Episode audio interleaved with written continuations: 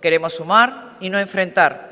A ese diálogo y consenso les animo desde aquí para enriquecer aún más, si cabe, el proyecto de presupuesto, con propuestas viables y coherentes con las líneas estratégicas del mismo.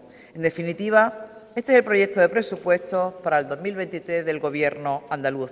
Hoy hemos hablado de Andalucía con mayúsculas. Por eso yo quiero tender mi mano, animar a los grupos políticos de la oposición a que nos hagan llegar enmiendas que mejoren este presupuesto